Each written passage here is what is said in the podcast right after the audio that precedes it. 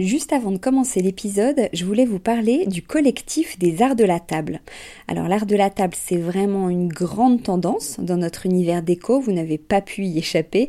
Toutes ces jolies tables qu'on peut voir en photo sur Instagram ou dans les magazines, qui nous inspirent, qu'on a envie de reproduire quand on reçoit, ou même au quotidien.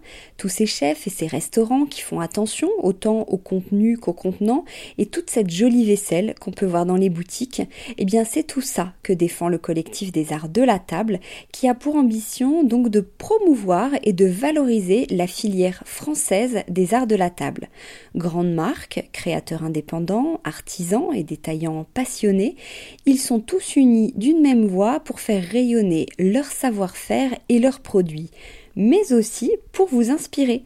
Tous les mois, le collectif des arts de la table vous propose une nouvelle tendance qui vous donne plein d'idées sur les matières, les couleurs et les formes du moment, et bien sûr une sélection de produits de marque française que vous pouvez donc retrouver sur leur site lesartsdelatable.fr ou sur leur compte Instagram lesartsdelatable. Allez, place à l'épisode maintenant. Bienvenue sur Décodeur, le podcast qui parle de celles et ceux qui font la déco aujourd'hui. Je m'appelle Hortense Leluc et à chaque nouvel épisode, j'invite à mon micro un architecte ou un designer, une marque reconnue ou émergente, un entrepreneur ou un influenceur, quelqu'un que vous allez connaître ou pas, mais qui dans tous les cas va nous parler déco. Son parcours, son métier, son quotidien, son univers, ses goûts, on saura tout. Enfin, j'espère.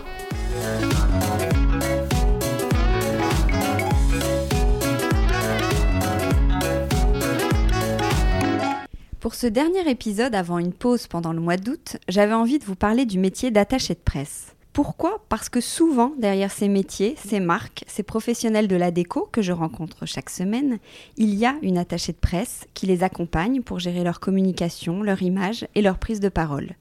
Cela me paraissait donc intéressant de vous faire découvrir ce métier si vous ne le connaissez pas encore. Des attachés de presse à Paris, il y en a plein avec lesquels j'ai beaucoup de plaisir à travailler, mais aujourd'hui, c'est Julie Boisson, directrice de l'agence Sparkling Press, qui a accepté de nous raconter l'envers du décor en direct de l'hôtel Panache. Bonjour Julie. Bonjour Hortense. Alors j'ai failli l'écorcher. Euh, ça veut dire quoi Sparkling Press? Pourquoi ce nom pour ton agence? Alors sparkling, c'est, euh, ça veut dire pétillant et euh, je pense que c'est un adjectif qui me définit pas mal. Euh, je voulais aussi un nom assez léger, assez simple pour une agence qui va s'occuper sur mesure de mes clients, qui va être en proximité et voilà, je trouve que ça marche plutôt bien. Et le fait que ce soit anglais, ça donne un caractère international et on travaille de plus en plus à l'international. Parfait. Alors, est-ce que tu peux nous, nous expliquer euh, ce qu'est une attachée de presse, quel est son rôle? Aujourd'hui, euh, les marques qui se lancent ou qui sont déjà sur le marché ont besoin de visibilité pour que les consommateurs puissent les trouver et puissent découvrir leurs nouveautés. Donc nous, on s'occupe en tant qu'attaché de presse de leur image et de faire parler d'eux dans les médias. On s'occupe de leur rayonnement médiatique. Notre objectif, c'est d'avoir un maximum de retombées presse pour qu'on soit visible aussi bien dans la presse déco, design, féminin, enfant, euh, généraliste, la télé, la radio. Euh, voilà. Ça, c'est l'objectif premier. Donc après, euh, il faut penser une stratégie de communication cohérente avec son client et ses collections pour que tout puisse sortir au moment de la commercialisation et que le client final puisse, euh, en lisant euh, cet été, euh, par exemple, les magazines sur la plage, puisse se dire, ah bah tiens, tel ou tel client sort un miroir, tel ou tel client sort un nouveau papier peint, ah, il va y avoir une exposition à la rentrée, et voilà, ça c'est le but. Alors, comment tu définis cette stratégie de communication et, ce plan média, c'est universel? Il y a une méthode ou chaque attaché de presse a sa méthode? Alors, je pense que chaque attaché de presse a sa méthode. Moi, je, prône communication, commercialisation. Je pense qu'aujourd'hui, il est important euh, que euh, quand on ouvre un magazine et qu'on voit quelque chose qui nous plaît, on puisse tout de suite l'acheter. Euh, on puisse se dire, tiens, je vais aller sur le site de la personne et je vais pouvoir acheter cet objet qui me parle, qui me plaît, dont l'histoire me, me rappelle quelque chose, etc. Donc il faut euh, définir euh, une stratégie en cohérence avec les dates de commercialisation. C'est ça le plus important. Donc on va, euh, j'ai une collection qui sort en septembre, et ben dès le mois de mai, je vais commencer avec travailler avec la presse écrite qui a des délais de bouclage assez longs pour leur proposer un article pour que ça sorte en septembre au moment où mon objet va être mis en ligne ou va être en boutique ou va être présenté lors d'une exposition. Voilà ce qu'est une stratégie de communication, c'est de se dire quand, avec qui, donc euh, que ce soit aussi cohérent avec les titres. Par exemple, il y a des clients qui vont être premium et qui vont euh, besoin, avoir besoin d'être dans de la presse euh, premium comme AD, comme Ideat, comme L Décoration. Il y a des choses un petit peu plus mainstream, c'est-à-dire plus grand public. Donc on va aller sur de la presse plus gros tirage, moins pointu, Femme Actuelle, Prima, qui sont des choses plus accessibles pour des gens qui sont qui aiment la déco mais qui sont pas forcément des pointures. Et puis, on va essayer d'agréger tout ça pour que voilà, tout sorte au bon moment, pour euh, qu'il y ait des, suffisamment de relais pour que les gens puissent acheter ces nouveaux produits, se déplacent à des expositions. Euh, voilà. Mais pourquoi les marques ont-elles besoin d'une attachée de presse? Pourquoi elles ne contactent pas directement les, les, journalistes? Quel est le plus d'une attachée de presse? Bah, L'attachée de presse, elle a son propre réseau, elle a son carnet d'adresses euh, qu'elle travaille au fur et à mesure de son expérience et des années. Et donc, elle va avoir des relations très privilégiées avec les journalistes. Elle va les connaître extrêmement bien et elle va savoir à qui s'adresser, à quel moment pour avoir telle ou telle retombée parle pas à une journaliste qui est dans un magazine qui fait, euh, euh, par exemple, on parle pas de la même manière à M, euh, le magazine du Monde, comme on parle à la rédactrice de l'art de vivre de Grazia, comme on parle à la responsable éditoriale de marie-claire-maison.com. Voilà, donc tout ça, c'est des petites choses qu'on apprend avec le temps en étant attaché de presse et qui facilitent les relations. Et ça, personne, à part une attachée de presse, peut... le client, il ne les connaît pas, il ne sait pas à qui s'adresser il va faire le travail, euh, ça va lui prendre un temps infini, et pour un résultat qui sera, à mon avis, euh, pas le bon. Comment tu travailles avec euh, tes clients? Tu les démarches, ils te sollicitent, comment tu les trouves? Alors j'ai la chance d'avoir beaucoup de bouche à oreille. mon agence, elle a un peu plus de 4 ans, l'âge de ma première fille. Euh, j'ai monté mon agence après la naissance de ma première fille pour être euh, libre euh, et m'organiser, etc. et conjuguer la vie professionnelle et la vie perso. Euh, j'avais évidemment un parcours, euh, ça faisait euh, plusieurs années que je travaillais dans les RP à Paris, dans les grandes agences de déco design. Donc j'ai agrégé autour de moi un réseau et une clientèle. Et c'est vrai qu'aujourd'hui, on va dire qu'il y a 75% des clients qui me contactent directement. Et puis évidemment, je fais un peu de prospection sur les salons, sur les événements voilà, des choses qui m'intéressent. Après, je ne suis pas full euh, démarchage. Euh, j'ai pour ambition de garder une agence à taille humaine où euh, le client, qu'il soit un industriel établi, qu'il soit un designer qui démarre, qu'il soit un duo d'architectes en devenir, je veux que mes clients soient traités de la même manière, du sur-mesure, et je veux que, en tant que directrice d'agence, j'ai envie d'être moi-même au cœur euh, de la stratégie et de ma relation client. Évidemment, autour de moi, j'ai une super équipe de 5-6 personnes euh, intégrées qui m'accompagnent, qui me secondent, qui m'aident, qui me donnent des idées, qui sont parfois plus jeunes et qui m'apprennent des choses. Et donc euh, voilà, mais l'idée c'est d'avoir un portefeuille client à la fois cohérent et surtout euh, raisonnable pour bien travailler pour eux. Alors aujourd'hui, c'est indispensable de faire des RP pour se faire connaître. Justement, tu parlais qu'on soit euh, gros ou, petit. C'est vrai que... Parce que quelqu'un, je pense aux petits par exemple, qui n'ont pas les moyens de s'offrir des RP, ils auront moins de notoriété, on est, d'accord C'est sûr qu'ils auront moins de notoriété. C'est vrai qu'aujourd'hui, euh, euh, des marques qui se lancent, il y a tellement d'offres euh, sur le secteur, en tout cas de la déco, que pour tirer un peu son épingle du jeu, il faut, euh, je pense, prévoir un budget de communication, que ce soit avec une attachée de presse, que ce soit avec une... je pense que ce qui est très important aujourd'hui pour les marques, c'est d'avoir du community management. Donc ça, c'est c'est pas exactement la même chose. Faire du community management, c'est euh, tenir les réseaux sociaux d'une marque et donc euh, être en visibilité sur et ça, toi, tu peux le faire pour une marque? Alors non. Ça, je vais pas te mentir, euh, chacun son métier. c'est quelque chose que je fais pour mon agence, mais c'est quelque chose que je ne vends pas à mes clients parce qu'il y a des experts aujourd'hui sur ce secteur. Et moi, je voilà, je donc s'il y a des besoins et que le client a envie que tout soit centralisé, j'ai des partenaires vraiment de choix, des partenaires avec qui je travaille depuis, depuis le début de l'agence, qui peuvent m'accompagner et qui ensuite vont traiter en direct avec le client. Mais je, je pense que la force d'une agence aujourd'hui aussi, c'est de reconnaître euh, son expertise et de savoir euh, s'agréger les talents de d'autres pour pouvoir être fort pour le client. Alors avec un client, vous signez un contrat de combien de temps en fait? On essaye de, de, signer des clients euh, sur 12 mois parce que le temps de la presse est assez long. À la fois la presse écrite avec des mensuels ou des bimestriels qui vont avoir des délais de bouclage des débouclages, c'est le temps d'écrire l'article, de figer le magazine, de le lancer en impression et ensuite que ça sorte en kiosque. Bah, il y a des délais assez longs. Voilà, 12 mois, c'est le temps nécessaire pour avoir une campagne euh, qui porte ses fruits. C'est-à-dire qu'on démarre une mission, on rédige des outils de communication qui sont des dossiers de presse, des communiqués de presse qui vont expliquer le projet du client. On les diffuse à nos réseaux on fait des rendez-vous, on fait des déjeuners, on peut faire des événements. Euh, demain, tu te lances, tu lances une, collection euh, d'art de la table, et ben on va essayer de t'organiser un dîner autour de cette collection, chez un chef, etc.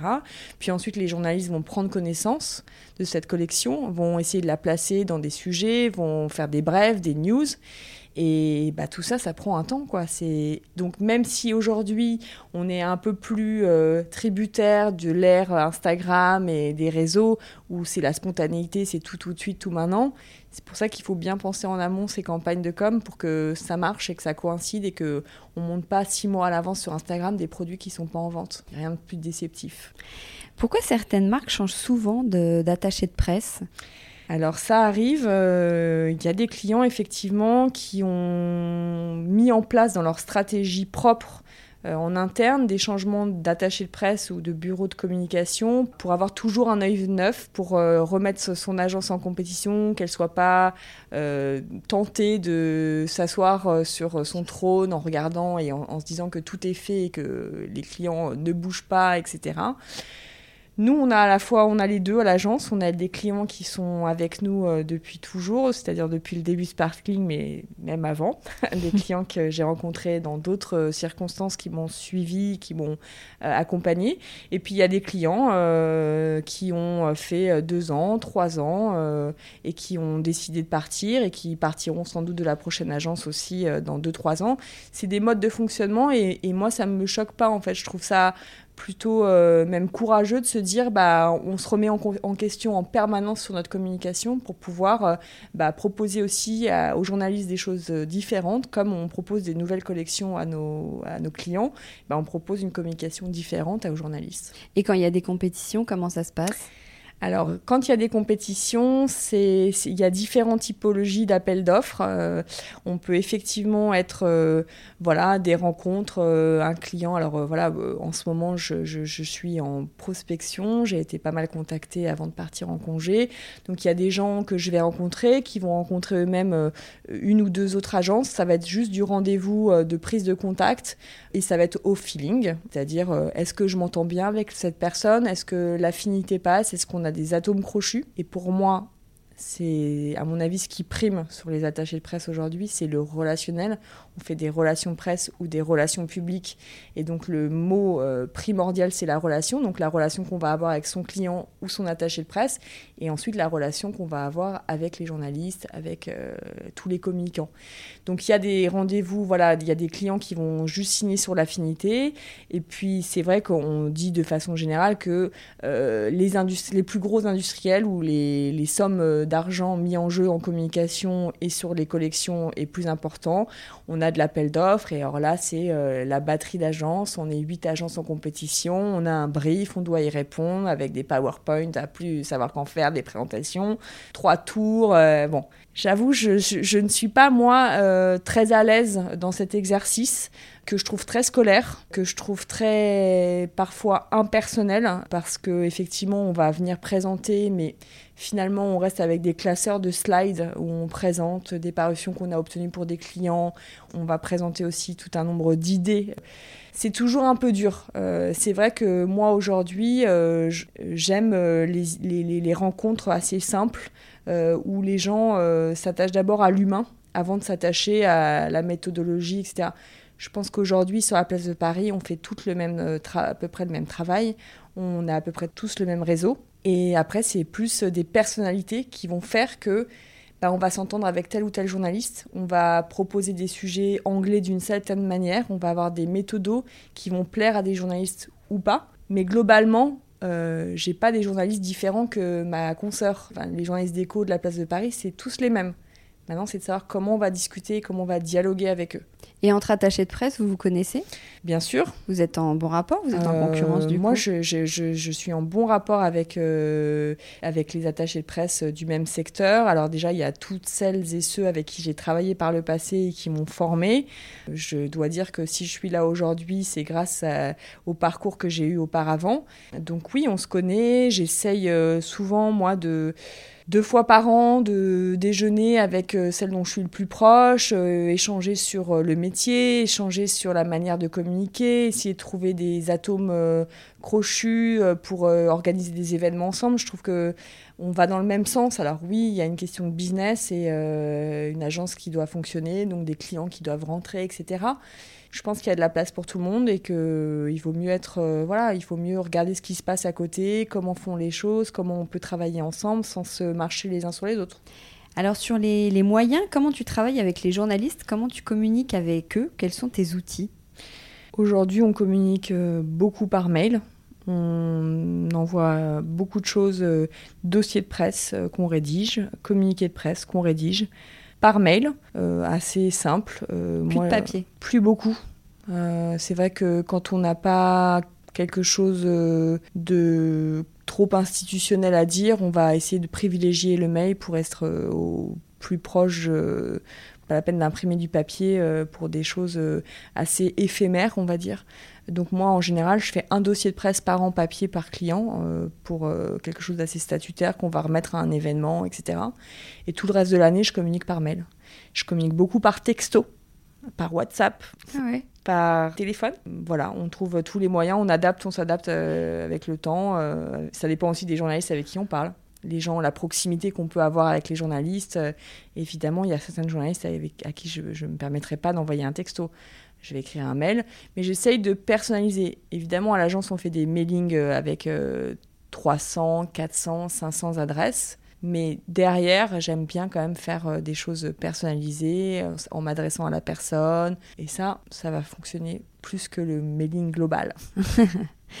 tu nous parles d'un dossier de presse. Juste en quelques mots, c'est quoi un dossier de presse? Quel est l'enjeu du dossier de presse? Le dossier de presse, c'est une présentation de marque de collection, c'est-à-dire euh, là je travaille justement sur des dossiers de presse, je travaille pour une marque de papier peint qui s'appelle Bienfait Paris, qui va lancer euh, des nouveautés euh, en septembre.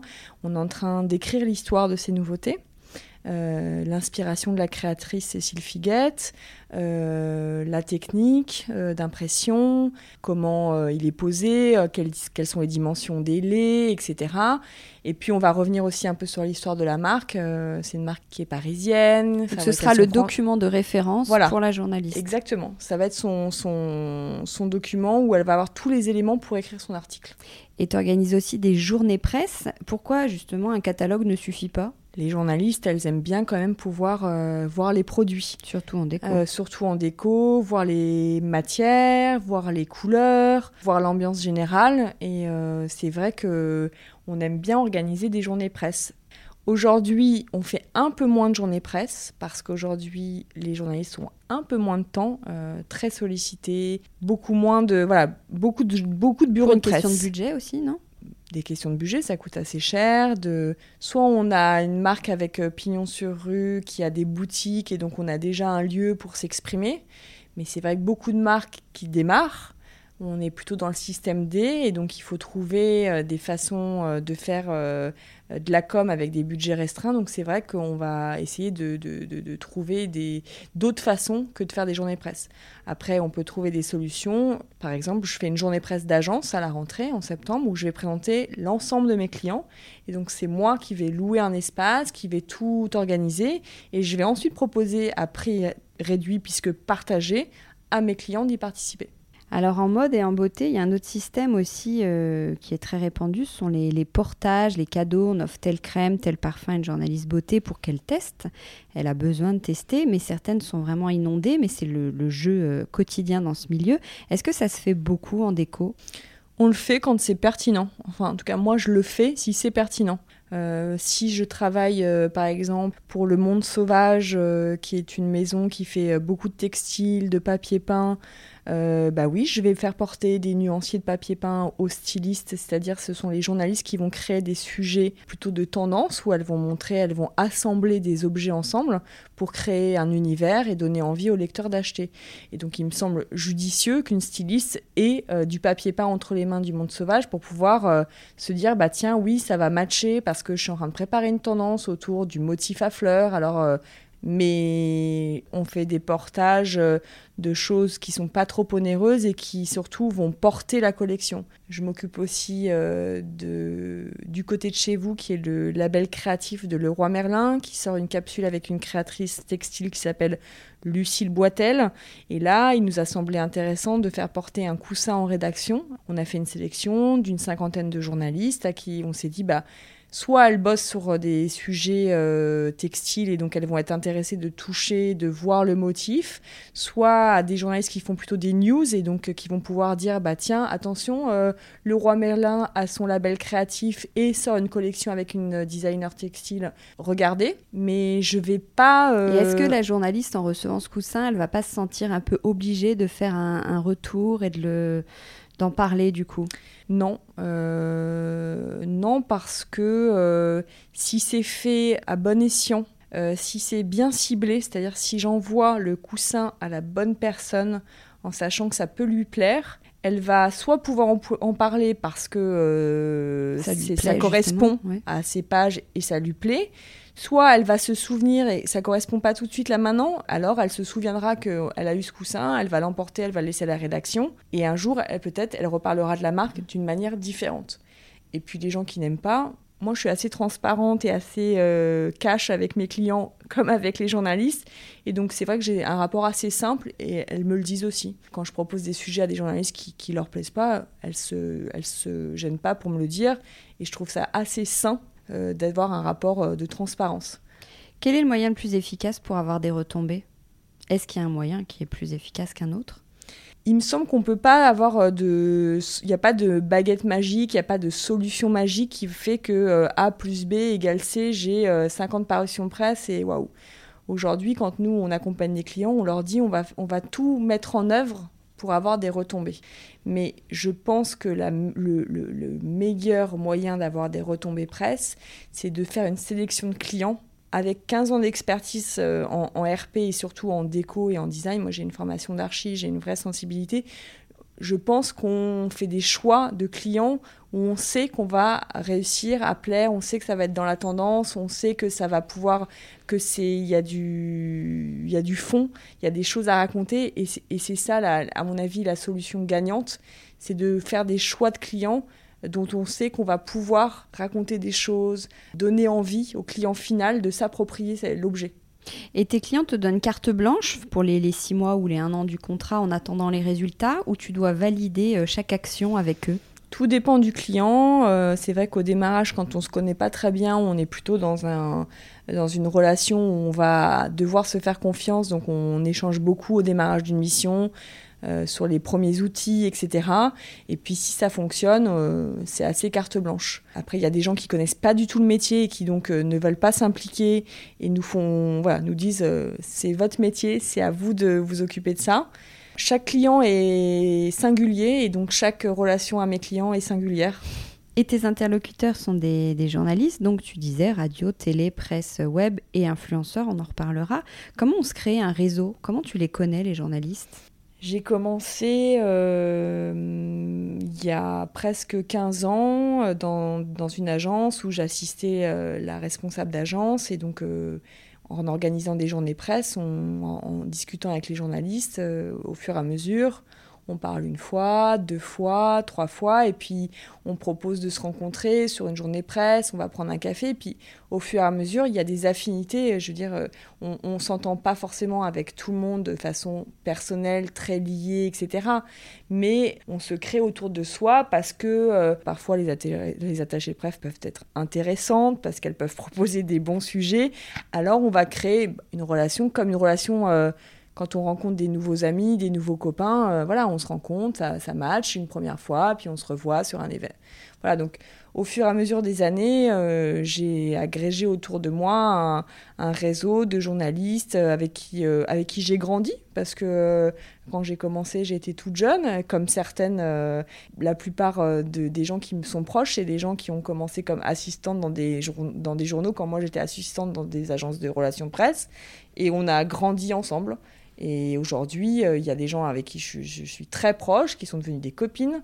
Et puis il y a des journalistes avec qui euh, j'ai pas de relation personnelle, mais qui sont des relations de boulot privilégiées, qui me connaissent bien, que je connais bien, et avec qui on travaille euh, en bonne intelligence. Et, et est-ce que le fait de devenir copine avec certaines journalistes, ça biaise pas un peu le travail, ou justement c'est le jeu?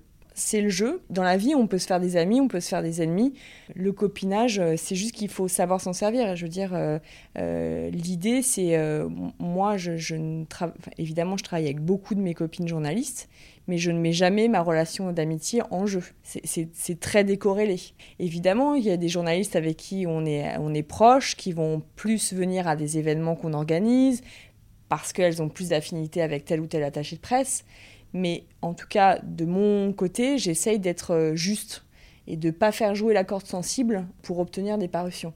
Et est-ce que tu ressens parfois un certain rapport de dominant-dominé dans ton rapport avec les, journalistes où, tu vois, l'attaché de presse propose et le journaliste dispose, il est très sollicité, il fait bien ce qu'il veut, c'est lui qui décide, alors que toi, tu dois rester euh, aimable et disponible en toutes circonstances. Tu vois ce que je veux dire? Euh, oui, mais pas du tout. Pas du tout. Et je pense que c'est ça aussi qui fait, euh, peut-être c'est dans mon caractère, c'est que je me sens pas du tout en vassalité avec les journalistes. Je, je, effectivement, je propose, je propose des sujets, mais pour me sentir euh, en, parfaite égalité avec la journaliste, il faut proposer des bons sujets à la bonne personne. Et c'est ça qui va faire qu'on va pas être en situation de domination. Enfin, c'est d'égalité. Moi, je rends service à la journaliste. Je l'appelle et je vais lui faciliter le travail parce que je peux lui proposer un sujet ou je vais lui proposer des clients pour. Euh, donc, il n'y a pas de raison de se sentir. Euh, Après, euh, je te cache pas que parfois, le métier d'attaché de presse peut être ingrat parce que parfois, les clients ne comprennent pas les enjeux malgré euh, la mise en œuvre de tous les moyens, il y a parfois des, produits qui ne plaisent pas, il y a des produits qui ne correspondent pas à la tendance, il y a des problématiques d'annonceurs. Alors les annonceurs, ce sont les gens qui achètent des pages de publicité dans les magazines, ce qui fait vivre un magazine, et parfois, bah, il n'y a pas assez d'annonceurs, donc il n'y a pas assez de pages, donc il n'y a pas assez de de place pour s'exprimer et pour faire passer tous les nouveaux projets, etc. oui, parce que sur les, sur les résultats attendus, en fait, toi, ton client, il te fixe des objectifs. Comment tu réussis à les atteindre, sachant que tout ne dépend pas de toi, en fait? On ne parle pas d'objectifs, euh, parce que c'est très, compliqué à... Je, ne m'engage jamais sur des résultats. Je ne vais pas dire euh, tu vas avoir 100 retombées presse ah, à voilà, ton client n'attend pas de résultats. Non. J'ai alors il y a des y a des très gros clients. Euh, j'ai très longtemps travaillé pour Faro Ball et ils nous fixaient des objectifs, des targets euh, en anglais, des cibles, euh, voilà, assez raisonnables et qui se basaient sur les résultats des années précédentes, etc. Donc là, on, arrivait, on avait effectivement des objectifs, mais qui étaient calqués sur nos résultats. Donc c'était à peu près atteignable puisque c'était nous qui fixions avec nos résultats. Des marques qui se lancent, moi, aujourd'hui, ce que je peux dire aux marques que je rencontre, c'est si on se rencontre et si on travaille ensemble, si on décide, si le client décide de travailler avec moi et si moi je décide de travailler avec lui, c'est que je pense qu'il va avoir des retombées presse. Je prends pas de clients aujourd'hui euh, auxquels euh, je crois pas parce que je sais que j'aurai pas de retombées presse. C'est ça l'objectif en fait, c'est trouver des clients euh, auxquels on croit, on croit dans son projet et donc on aura des retombées. Il est comment le, le ou la journaliste d'écho d'aujourd'hui, si tu devais faire un portrait robot? Je trouve que euh, le journaliste d'écho d'aujourd'hui, comme je les connais plutôt bien, je vais pas tirer un portrait, mais c'est des gens qui sont quand même très passionnés par leur métier. Donc ce sont des gens qui sont très instruits. C'est des gens qui sont cultivés, avec qui on peut avoir un échange au-delà de l'attaché de presse qui va placer son produit et qui va pas avoir euh, voilà il y a vraiment des échanges avec la sphère d'écho c'est vraiment on se nourrit les uns les autres. Et ça, je trouve ça assez euh, agréable. Et c'est aussi, je pense, pour ça que je fais ce métier dans ce secteur. Et il y a combien de, journalistes Toi, dans ton fichier, même parce que tu touches pas que la presse d'écho, tu vas avoir peut-être parfois touché la, les journalistes euh, enfants. Euh, Alors oui, on a des clients dans l'univers enfant. on, travaille avec des journalistes qui sont d'écho, mais qui travaillent dans la presse généraliste. En gros, euh, on a des fichiers entre 500, 600 sur la presse française, mais le cœur de cible, les gens avec qui on travaille, on va dire au quotidien, c'est 200, 250 personnes euh, qui reviennent régulièrement.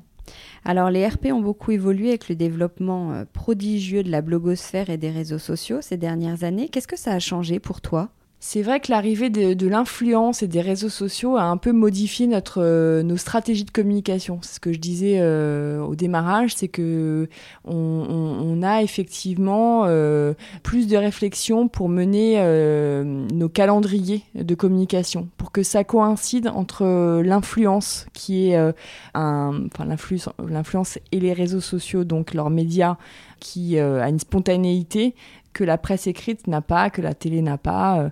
Donc il faut jongler avec ça et, il faut savoir s'adresser aux bonnes personnes euh, au bon moment pour que ça coïncide et que ça, ça, ça matche. quoi. Est-ce que tu travailles avec les influenceurs comme avec les journalistes ou est-ce qu'il y a des différences? Alors, on ne travaille pas exactement de la même manière, mais j'essaye de pas les traiter non plus euh, de façon trop opposée. Et je pense aussi que c'est une des particularités de l'agence, c'est de c'est de savoir s'adresser aux personnes euh, ensemble. Euh, l'influence aujourd'hui, en fait, la grande différence entre le journaliste et l'influenceur, le journaliste, il est rémunéré par un magazine. Donc il est euh, salarié ou freelance, mais il est payé pour écrire. L'influenceur, il a son blog ou son compte Instagram, il est rémunéré par personne. Il a pas, c'est son propre outil de communication. Donc aujourd'hui, il faut bien qu'il trouve une façon de vivre. Donc il va proposer à des marques de se faire rémunérer pour les mettre en avant. Donc c'est entre de la pub et de l'éditorial. Donc c'est un peu parfois compliqué. Euh, parfois les clients, euh, euh, le client final qui va acheter va se, se sent pas forcément à l'aise. Ah bah il poste une photo de tel ou tel produit, mais regarde c'est marqué sponsorisé par la marque. Alors oui, c'est sponsorisé par la marque, soit par un forfait financier, soit par un échange de marchandises. la marque va offrir un produit pour le faire tester à l'influenceuse, mais l'influenceuse, elle fait quand même des choix éditoriaux. Elle va pas parler de tout et n'importe quoi. En fonction de ce dont elle a envie de parler, de l'univers qu'elle crée autour d'elle, elle va faire des choix de marque. Certes, rémunérés, mais qui vont lui plaire, qui vont qu'elle va trouver innovant, qu'elle va trouver intéressant, joli, enfin et j'en passe, mais ça va être quand même un petit peu réfléchi. Donc euh, voilà la différence majeure entre les journalistes et l'influence. Mais j'essaye de les faire cohabiter ensemble, j'essaye de faire des événements où maintenant on les invite. Quand j'ai commencé et qu'il y avait des premiers blogueurs il y a 10 ans, il fallait surtout pas les inviter au même moment que les journalistes, c'était très très mal perçu, etc. Aujourd'hui, on les fait euh, coïncider parce que je pense que les journalistes euh, ont bien vu que c'était des métiers différents, mais que leur vocation à toutes, c'était de mettre en lumière des nouveautés. Est-ce qu'à terme, les marques, elles ne vont pas se tourner davantage quand même vers les, les influenceurs qui sont plus libres, plus faciles d'accès et qui touchent quand même de plus en plus de monde? C'est sûr que c'est une grosse demande de la clientèle aujourd'hui. Quand elles arrivent en RP, elles veulent du, ce qu'on appelle des IRP, euh, donc euh, des RP digitales. Ah oui, même les marques directement, elles veulent, elles veulent se positionner là-dessus. À nous après de leur faire aussi comprendre que c'est évidemment c'est important d'être présent sur les réseaux sociaux. Si on a du contenu, c'est-à-dire si on a de la matière pour euh, pour pour s'exprimer et, et L'idée de faire de l'influence, c'est d'avoir des relais sur Internet. Donc ça veut dire qu'on a un e-shop où on vend. Donc euh, l'influenceuse, quand elle va parler d'une marque, elle va pouvoir renvoyer vers la marque. Mais donc il faut que tout ça soit bien mené. Faire des relations avec des influenceurs sans avoir de réseaux sociaux bien menés, c'est assez compliqué. c'est assez déceptif. Donc il faut tout mettre en œuvre pour que ce soit cohérent. Donc on va pas faire euh, une full influence euh, sur euh, Instagram si on n'a pas un Instagram soi-même un peu fourni où on peut raconter des choses, avoir du discours. Et je pense, même si la presse écrite va pas bien, il restera toujours de la presse écrite pour une certaine frange de classe sociale, de la presse haut de gamme, etc. Et que ça reste un vecteur de vente on sait que quand on a un article dans Madame Figaro ou dans Gradia, on sait que le week-end qui suit, il y a des ventes. Et ça, nos clients nous, le disent, nous le certifient, le voient, etc. Donc, euh, il faut trouver le savant mélange entre les, les deux. peuvent cohabiter. Tout à fait. Qu'est-ce que tu aimes le plus dans ton métier?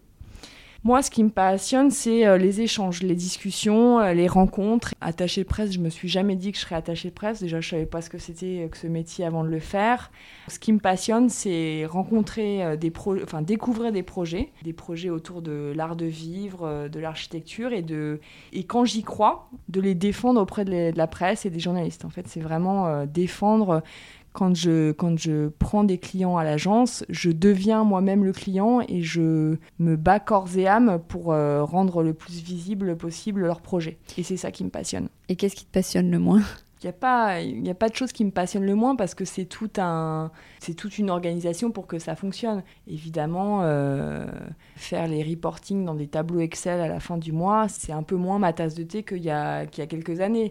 Mais je le fais euh, quand même parce que je pense que pour bien maîtriser le sujet, il faut savoir tout faire et tout maîtriser. Mais euh, c'est moins intéressant que de passer la matinée à discuter avec une journaliste.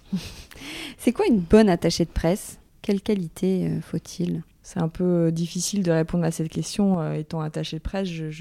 Pour moi, la seule chose que j'ai envie de dire, c'est c'est quelqu'un qui soit euh, vraiment à l'écoute et qui soit dans, ouais, dans, dans l'empathie avec son client. Et que la relation humaine prime avant toute la relation business. voilà, pour moi, c'est ça l'important. Alors, comment on devient attaché de presse, toi? Quel a été ton parcours? J'ai un parcours euh, assez particulier. J'ai fait des études littéraires, je suis allée en prépa, j'étais destinée à faire normal, j'ai fait, un... j'ai fait ensuite un doc d'histoire, donc euh, vraiment côté littéraire. Et puis ensuite, j'ai tout plaqué. Je suis rentrée à l'école de Val-de-Seine euh, en architecture pour devenir DPLG à l'époque. Et puis j'ai dessiné euh, dans des agences d'archi, euh, euh, j'ai fait des plans, etc. Et puis je me suis rapidement rendu compte que c'était beaucoup de concessions pour faire ce métier et pour devenir quelqu'un d'important, que faire des gains techniques dans des logements sociaux. Je suis désolée, ça m'intéressait un peu moins. Et à l'époque, j'avais été petite main dans une agence de RP, une très grosse agence de RP d'éco-design où j'ai découvert le métier. Et quand j'ai décidé d'arrêter l'architecture, je me suis retournée vers cette agence et je me suis lancée. Donc, euh, je n'ai pas fait d'études dans ce secteur, mais je pense que si on sait écrire, si on aime les gens, qu'on aime communiquer, rencontrer des gens et qu'on est passionné par un secteur, on peut faire une bonne attachée de presse. Et du coup, pourquoi euh, ne pas rester dans une agence? Pourquoi créer ta propre structure? Alors j'ai monté mon agence euh, après dix ans euh, dans d'autres euh, où j'ai appris le métier, j'ai découvert les rouages, différentes méthodologies, différentes typologies de clients. Et c'est vrai qu'à la naissance de ma première fille, je me suis dit j'ai envie de mener de front plusieurs vies une vie euh, perso, une vie de maman et une vie pro euh, dans laquelle je m'épanouis. Euh. et donc je me suis dit, bah allez, on se lance et j'aurai plus de flexibilité. C'était un peu une évidence et ça a très vite fonctionné. Et aujourd'hui, ça me permet d'être effectivement assez flexible, de voir mes filles grandir et en même temps d'être assez présente avec mes... Enfin voilà, j'ai une grande flexibilité. Alors pour imaginer encore mieux ta façon de travailler, on va inventer euh, la fameuse semaine type. Par exemple, que fais-tu le lundi à 10h le lundi à 10h, j'arrive tout juste au bureau parce que le lundi matin, je dépose ma grande fille à l'école euh, à 9h et le temps d'arriver euh, tranquillement au bureau, il est à peu près 10h. De toute façon, dans la com, on commence plus tard. Exactement. je te défends. Merci. Le mardi à 17h. Euh, en général, je suis au bureau et je travaille sur l'élaboration des stratégies pour mes clients. Le mercredi à 13h Je déjeune souvent avec une journaliste, une influenceuse. en général, nous, les attachés de presse, on déjeune toujours dehors le jeudi à 20h. Je sors. Alors euh, souvent le jeudi il y a des événements dans Paris, soit que j'organise, soit où je suis invitée. Et donc le jeudi soir c'est un soir de sortie. Et le vendredi à 14h euh, le vendredi à 14h, c'est souvent un point d'équipe euh, pour parler de la semaine qui va arriver. Alors, côté déco plus personnel, c'est comment chez toi Toi, ton style déco à toi, est-ce que tu peux nous en parler? Pas vraiment de style, c'est plutôt euh, je, m'interdis rien, j'ai des coups de cœur pour euh, à la fois euh, la création contemporaine et des choses euh, plus vintage, mais ça c'est mon parcours, je pense, euh, d'attaché de presse, c'est que j'ai découvert, euh, j'ai travaillé à la fois pour des antiquaires de design, donc qui m'ont appris ce que c'était que l'histoire du, mobilier, et donc j'apprécie les choses peu, voilà, on dit vintage. Et puis j'aime beaucoup la création contemporaine, il y a plein de, designers et, que, que j'aime beaucoup, donc on va dire que chez moi, c'est assez euh, mélangé, pas vraiment de style, mais euh, il y a des choses qu'on aime et je pense que du coup, ça, ça marche bien ensemble. Quoi. C'est que des produits qu'on aime bien. Qu'on aime bien avec, mon mari. Est-ce qu'il y a un, mouvement ou des figures de la déco, justement, là, que tu aimes particulièrement, que tu peux nous, nous citer? Évidemment, euh, en archi, parce que moi je viens de l'archi, donc euh, j'ai beaucoup de figures euh, que j'aime beaucoup. évidemment, Le Corbusier et Charlotte Perriand, hein, qui sont les fondateurs des, des, mythes. Et puis, beaucoup, j'ai beaucoup travaillé moi sur l'architecture japonaise, donc Shigeru Ban, Tadao Endo. Euh, et puis aujourd'hui, plus sur la partie design, qui est, ce, sur quoi je travaille euh, plus. J'aime beaucoup euh, Aldo Backer, j'aime beaucoup Patricia Orchiola. voilà. Quel est ton dernier achat déco? Nous venons de commander un canapé chez Sina du designer Noé Duchauffour-Laurence, que nous attendons dans huit semaines. Et celui dont tu rêves? Euh, je rêve d'un miroir de Jean-Baptiste Fastrez euh, qui s'appelle Oti et qui est présenté chez Créo à Londres en ce moment, qui est un miroir avec euh, un travail d'écaille comme un serpent, une beauté. Et celui que tu regrettes? Je regrette rien parce que nous, on est très procrastinateur à la maison. Avec mon mari, on prend énormément de temps avant d'acheter les pièces. le canapé là dont je viens de parler, ça fait à peu près 4 ans qu'on doit l'acheter. Alors, on va terminer avec les questions à Wattmill. Question à 45 euros, le prix d'un abonnement mensuel à Internet. En faisant des recherches sur toi pour préparer cette interview, je me suis euh, forcément, je suis allée sur LinkedIn. Est-ce que tu sais combien il y a de Julie Boisson? Non, mais je pense qu'on est un paquet. oui, 13. Ouais. Euh, question à 1,50€, le prix d'une canette de coca. Attention, vraiment, c'est vraiment la question à 1,50€. Tu t'appelles Julie Boisson, alors quelle est ta boisson préférée pour se rafraîchir un jour de canicule? Euh, Évidemment, une eau bleue de Perrier. Et question à 75 euros, le, prix d'une excursion en bateau. Tu parlais tout à l'heure de, de, compétition et c'est la 30e saison de Fort Boyard cet été. Alors stop ou encore? Toujours. Merci Julie. Merci Hortense.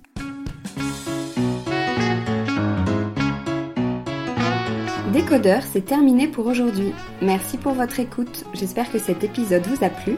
N'hésitez pas à vous abonner à ce podcast, à laisser un commentaire sur iTunes ou sur la plateforme que vous utilisez, à suivre Décodeur sur Instagram, bref, à me faire des retours et surtout à en parler autour de vous. Merci et à la semaine prochaine.